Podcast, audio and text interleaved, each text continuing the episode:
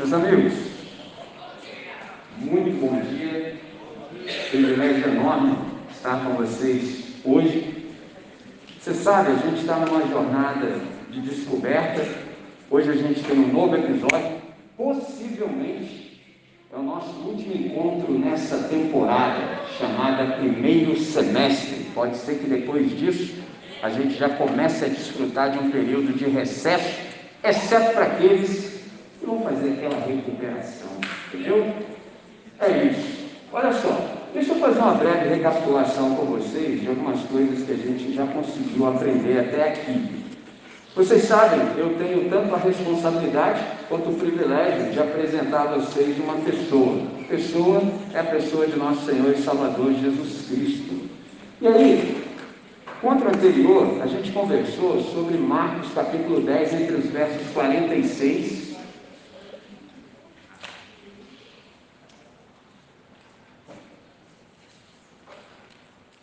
entre os versos 46 a 52. E ali a gente percebeu que havia uma crise, houve uma oportunidade de um encontro, houve salvação e o desejo do discipulado.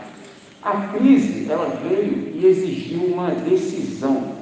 O que provocou essa decisão? Foi o confronto pela palavra convite. Você se lembra que aquela galera, após ouvir Jesus chamando o cara, falou assim: Ei, tenha bom ânimo, ele está te chamando.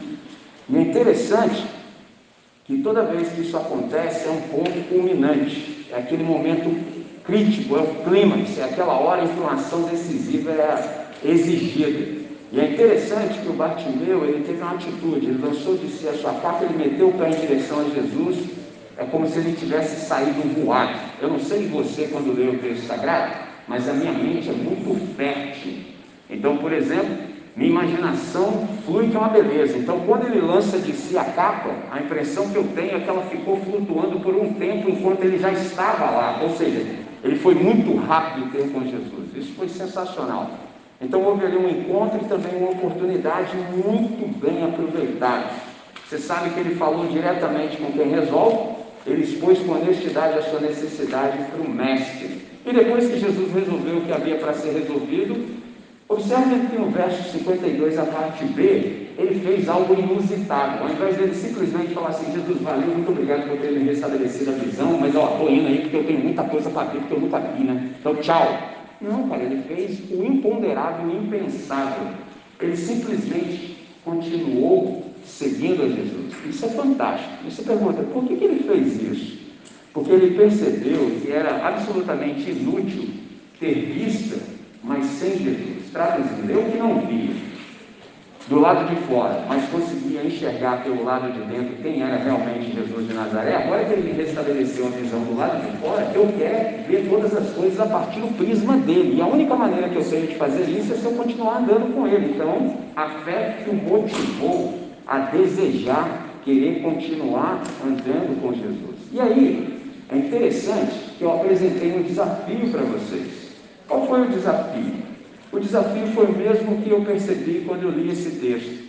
O Bartimeu, ele tinha uma percepção muito acertada sobre Jesus, que ele notou que Jesus não era um mero conselheiro, por exemplo, em tempo de crise. Tem gente que só recorre a Deus quando a chapa está esquentando. Quando está tudo aparentemente bem, você larga para lá. Mas o Bartimeu não era assim, ele percebeu que tinha necessidade de um aprofundamento no relacionamento. Pegou a visão? E aí, eu lancei um desafio para vocês, que era sobre quantos de vocês haviam ouvido a voz do Senhor nesse primeiro semestre, entendeu? Se você ouviu, compreendeu, quantos de vocês gostariam de modo consciente de andar com Jesus para que ele te ensinasse na luz como ser e proceder, para que você pudesse aprender como viver da maneira certa. E aí uma galera veio, só que eu preciso dizer que teve uma galera que veio sem saber o que estava acontecendo. Isso acontece, infelizmente. Mas teve uma galera que eu vi no olhar que sabia muito bem o que estava fazendo, entendeu?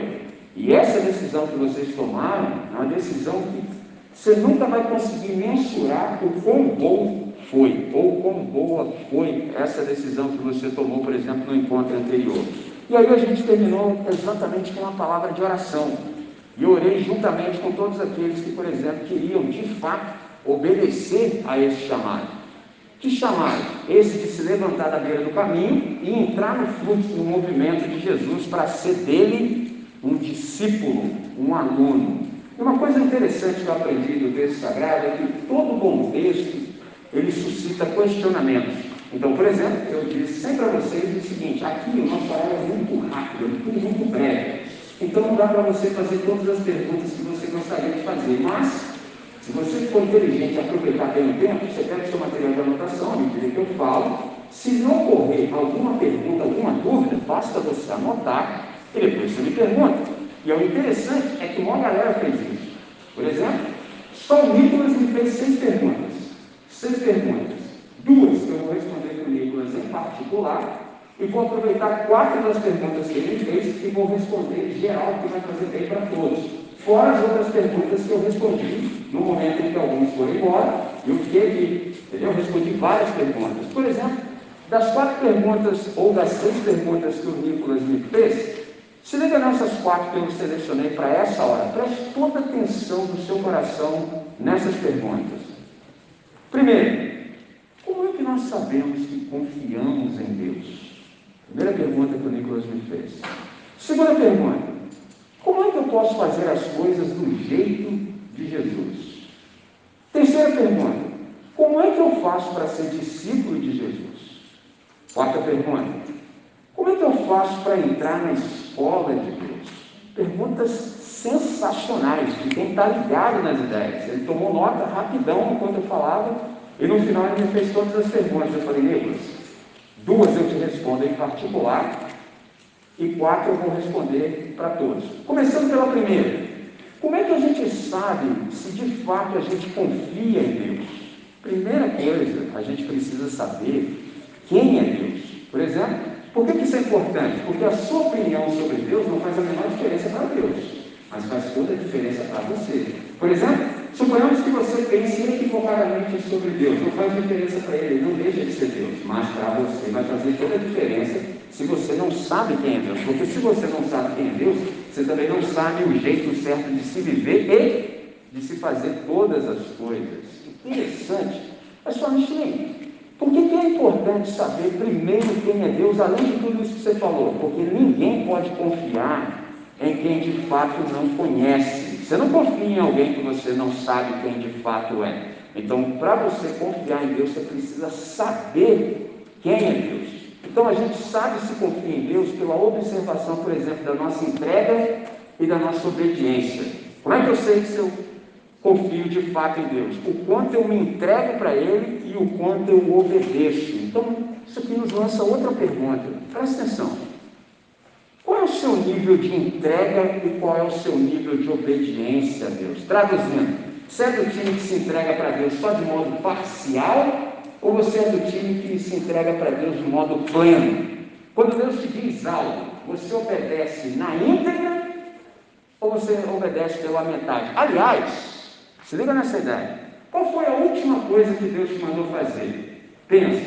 Qual foi a última coisa que Deus te mandou fazer? Pergunta número dois. Você já fez?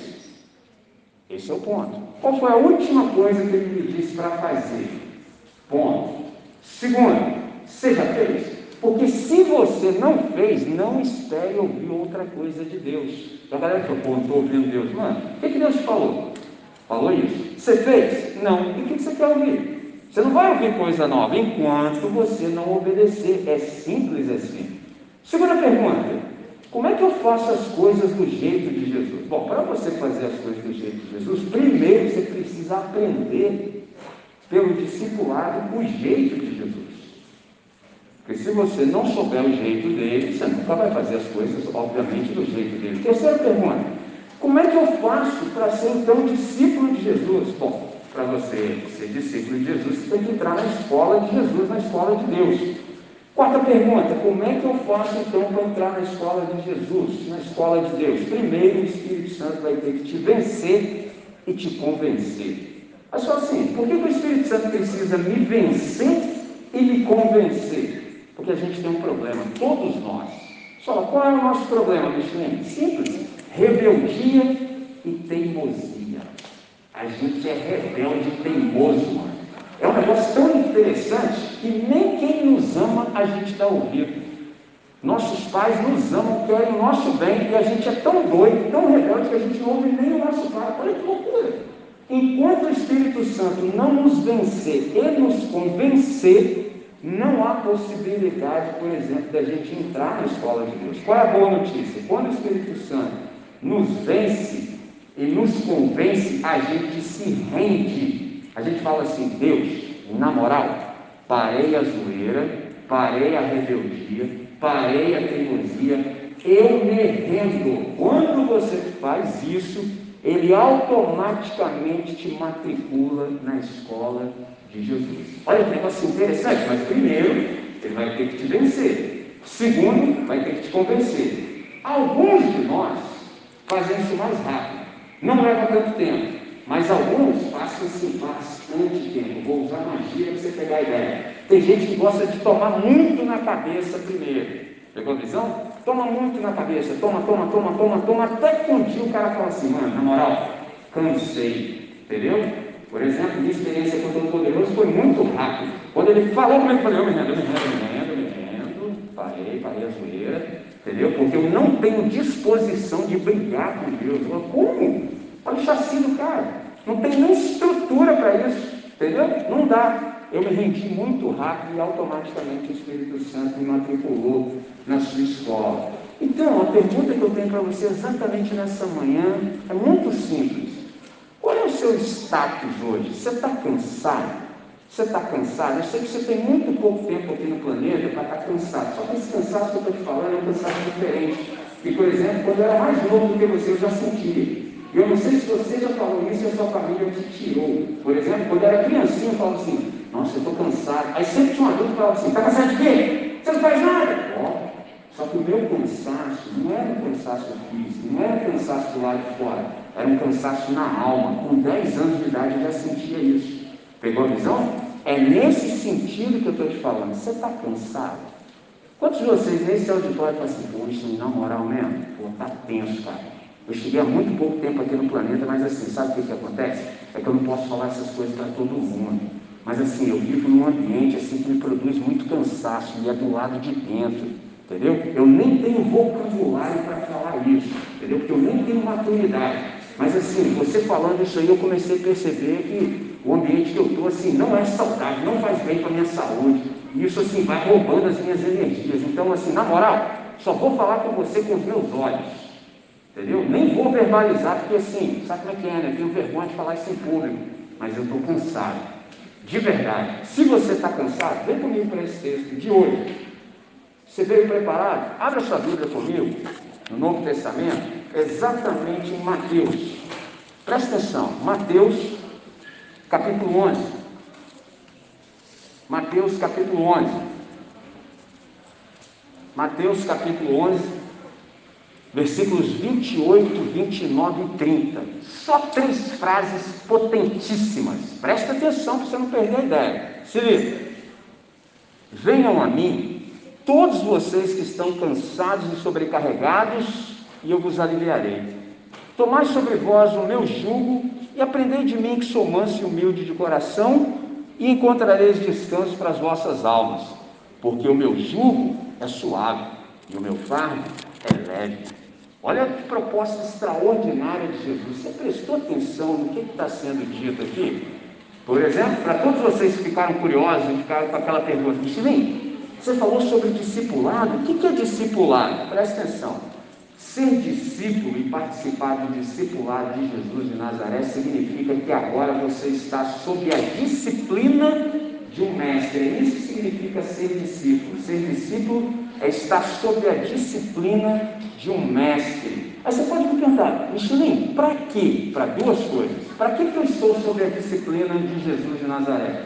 Para ser como ele e aprender a viver do jeito dele. Observe essas duas coisas: ser como ele e aprender a viver como ele. Sensacional. Por exemplo, o maior desejo da minha vida a única coisa que eu mais quero com toda a intensidade do meu ser é ser parecido com Jesus de Nazaré. Só isso tudo que eu quero. Nada além disso, porque eu sei que isso aqui de fato é tudo que resolve todas as questões da minha vida. Por exemplo, No dia em que Deus fez essa proposta para mim, eu reconheci diante dele que eu estava cansado, abri mão da minha rebeldia e me rendi, abri mão da minha teimosia. Falei, Senhor, eu me rendo. Como é que você resolve a sua vida? É simples, com uma palavra. Basta você dizer assim, Senhor, eu reconheço que eu estou cansado e eu digo amém. Eu concordo com o Senhor. Aliás, eu estou cansado exatamente porque assim, eu tenho muita dificuldade de concordar com o Senhor. E como o Senhor está sempre interessado em que eu viva bem e eu sou teimoso, essa é a razão, por exemplo, do meu cansaço.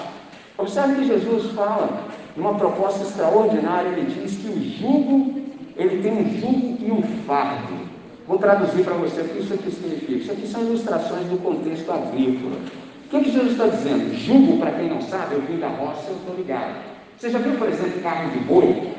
Em cima do pescoço dos bois tem um instrumento. Aquele instrumento de madeira para que os bois fiquem juntos, lado a lado, chama jugo. O que, que Jesus está dizendo quando ele fala que o jugo dele é suave? Ele está dizendo o seguinte: duas coisas pelo menos. Primeiro, eu estou ao seu lado na caminhada, não vou te deixar sozinho nesse empreendimento.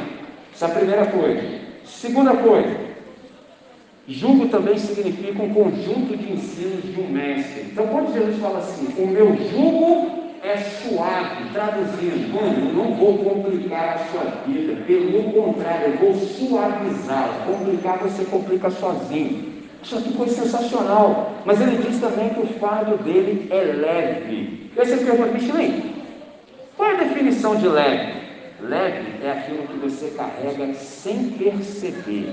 Traduzindo, você anda com Jesus na maior leveza possível, você nem se dá conta. Flui naturalmente. Vou usar uma palavra que a gente usou muito na pandemia, mas fora de contexto.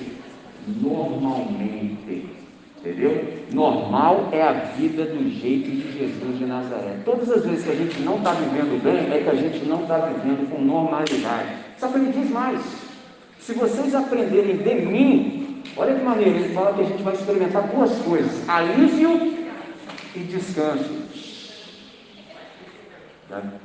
Davi, segura a mão de um minuto, irmão. Só um instante. O que a gente está conversando é importantíssimo. Sabe? Silêncio. Sim, você? Sim. O que você tiver para falar não pode ser mais importante do que eu estou falando agora. Pode deixar para depois. Silêncio.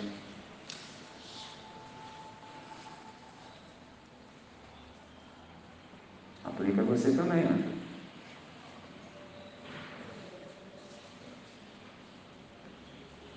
Alívio é imediato, só que o descanso é no processo. Traduzindo, quando você se encontra com Jesus de Nazaré, você experimenta alívio na hora. Por exemplo, talvez um modo de dizer isso é: Nossa, mano, estou me sentindo até mais leve. Só que o descanso é ao longo da caminhada. Por que, que o descanso é ao longo da caminhada? Simples. Por que, que você está cansado? É porque viver mal cansa. Entendeu? Viver mal cansa. Isso é até um paradoxo, porque quem vive mal não está vivendo.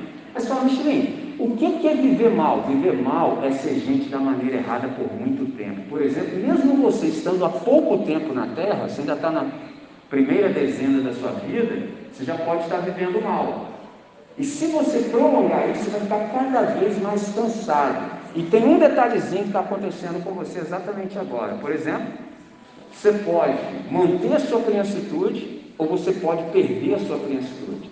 A maioria dos adultos que você conhece, eu também, já não tem mais criancitude, por isso que eles são como são. E eu sei que você, sendo criança, às vezes você não tem maturidade nem vocabulário para descrever, mas você não sente muito bem à vontade na presença de determinados adultos. Estou falando a verdade?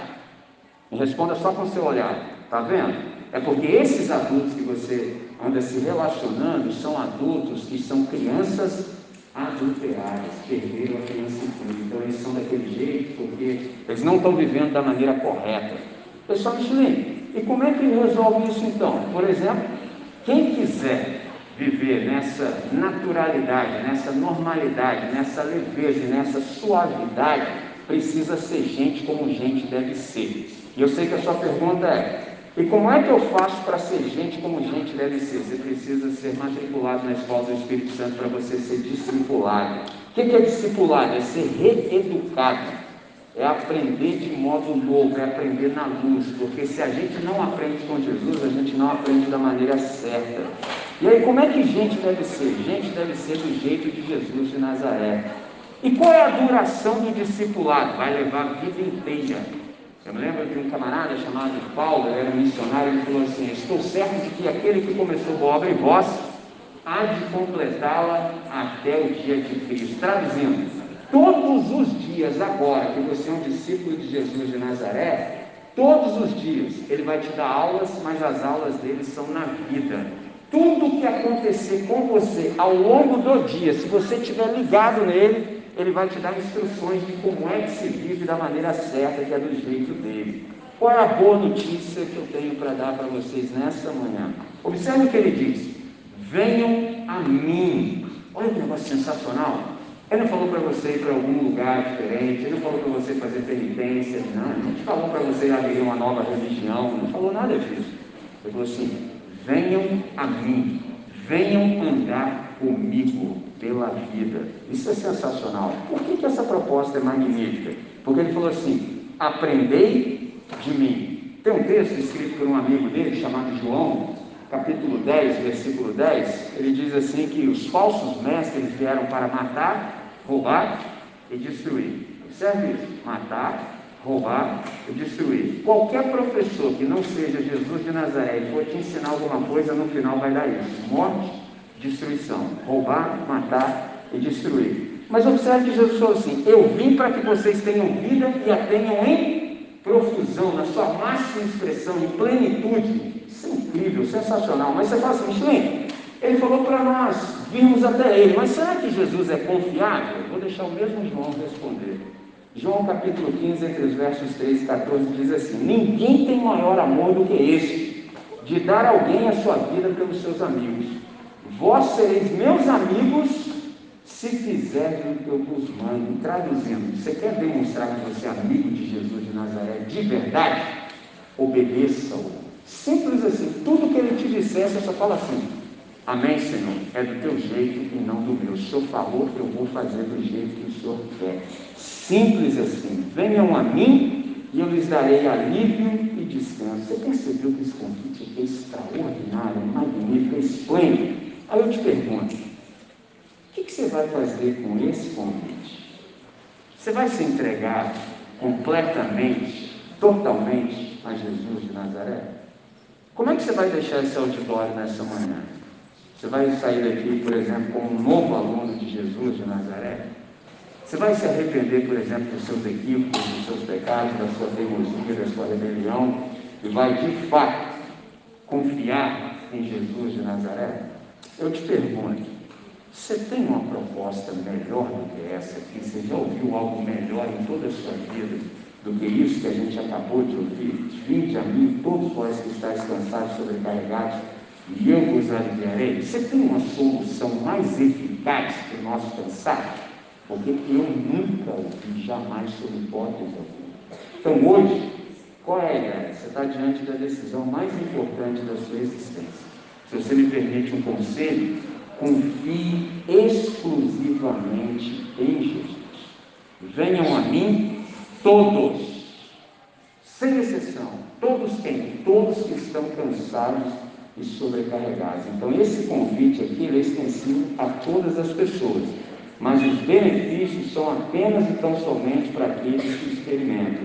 Então, essa hoje, nessa manhã, é uma oportunidade de um novo começo, para um enriquecimento de experiências sem precedentes. Então, todo aquele que quiser, de fato, experimentar desse descanso da bondade de Deus é só vir e se entregar. Vamos falar com o resolve?